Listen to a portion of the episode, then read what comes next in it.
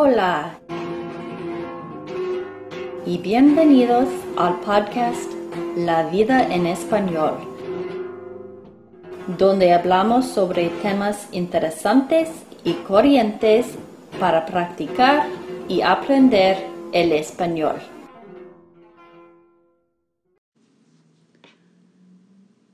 Hola, bienvenidos al podcast La vida en español. Me llamo Jenny y en este episodio y unos cuantos episodios que siguen este episodio, yo voy a leer un libro de unos de uno de mis autores cristianos favoritos, Max Lucado. El libro se llama Todo lo que Dios tiene para ti. Ojalá que lo disfruten. Vamos. Los deseos de tu corazón. Deleítate en el Señor y Él te concederá los deseos de tu corazón. Salmo capítulo 37, versículo 4. ¿Qué es lo que siempre has hecho bien? ¿Y qué es lo que siempre te ha gustado hacer? La última pregunta hace tropezar a mucha gente bien intencionada. Dios no me dejaría hacer lo que yo quisiera. ¿No es cierto?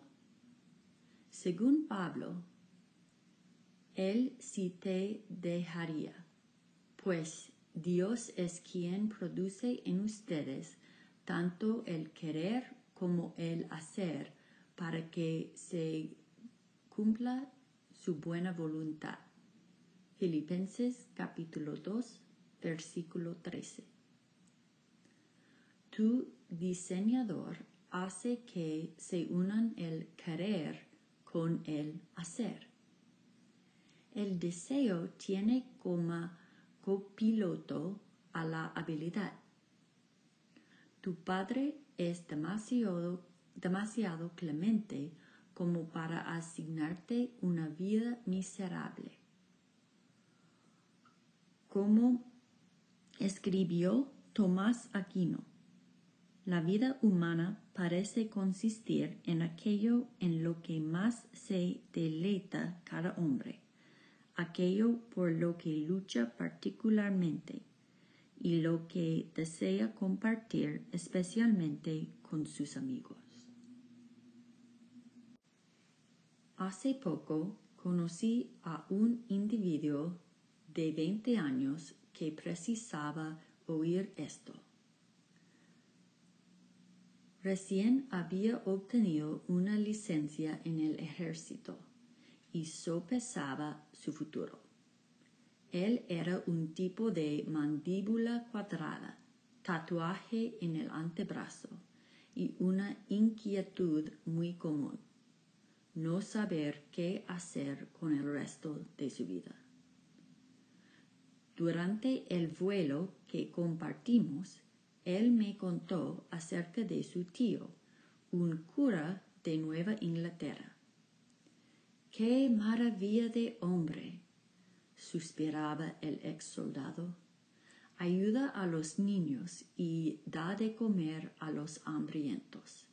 Me encantaría marcar ese tipo de diferencia. Por tanto, le hice la pregunta de este capítulo. ¿Cuáles han sido aquellas ocasiones en las que hiciste algo que realmente disfrutaste y además lo hiciste bien? Al principio desestimó mi pregunta. Bueno, lo que a mí me gusta hacer son estupideces, se excusó. A ver, dime algo, retruqué desafiándolo. A mí me encanta reconstruir cosas. ¿Qué quieres decir? Entonces él me habló de una mesita baja que había encontrado en un garaje, a la que, viendo su potencial, le había removido la pintura, arreglado las patas rotas y restaurado. Orgulloso de su trabajo, se la había regalado a su madre. Cuéntame algo más, le sugerí. Esto es de lo más estúpido, siguió diciendo. Pero cuando trabajaba en una carnicería, solía encontrar carne en los huesos que otros desechaban. Mi jefe estaba encantado conmigo.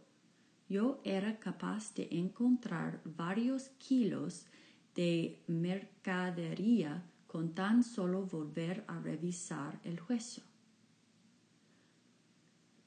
Cuando el avión se disponía a aterrizar, lo puse a prueba con una posibilidad. A ti te gusta recuperar cosas recuperas muebles, recuperas carne. Dios te ha dado la habilidad de encontrar un tesoro en la, en la basura de otros. Mi idea lo sorprendió. ¿Dios? ¿Dios hizo eso? Sí, Dios. Tu capacidad de restaurar una mesa es tan santa como la capacidad que tiene tu tío para restaurar una vida.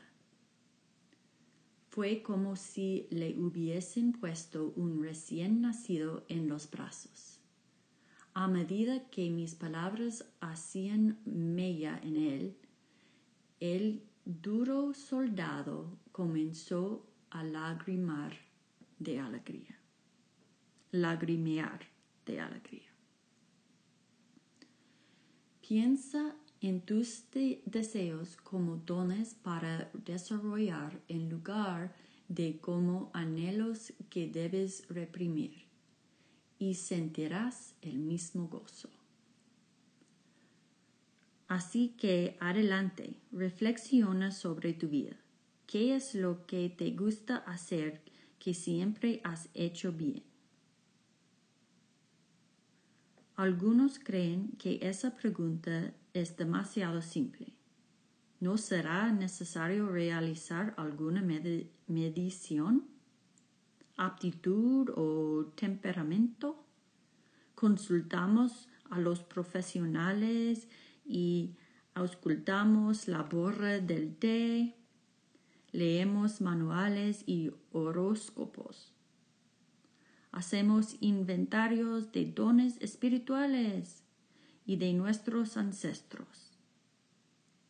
Puede que alguna de esas estrategias nos resulte provechosa, pero, sin embargo, tenemos a nuestro alcance una respuesta mucho más simple. O mejor dicho, la respuesta se encuentra en nosotros mismos. El roble mora dentro de la bellota. Observa tu vida de atrás para adelante y comprueba tus profesiones. Vuelve a saborear los momentos de tus éxitos y satisfacciones, pues en la confluencia de ambos encontrarás tu singularidad.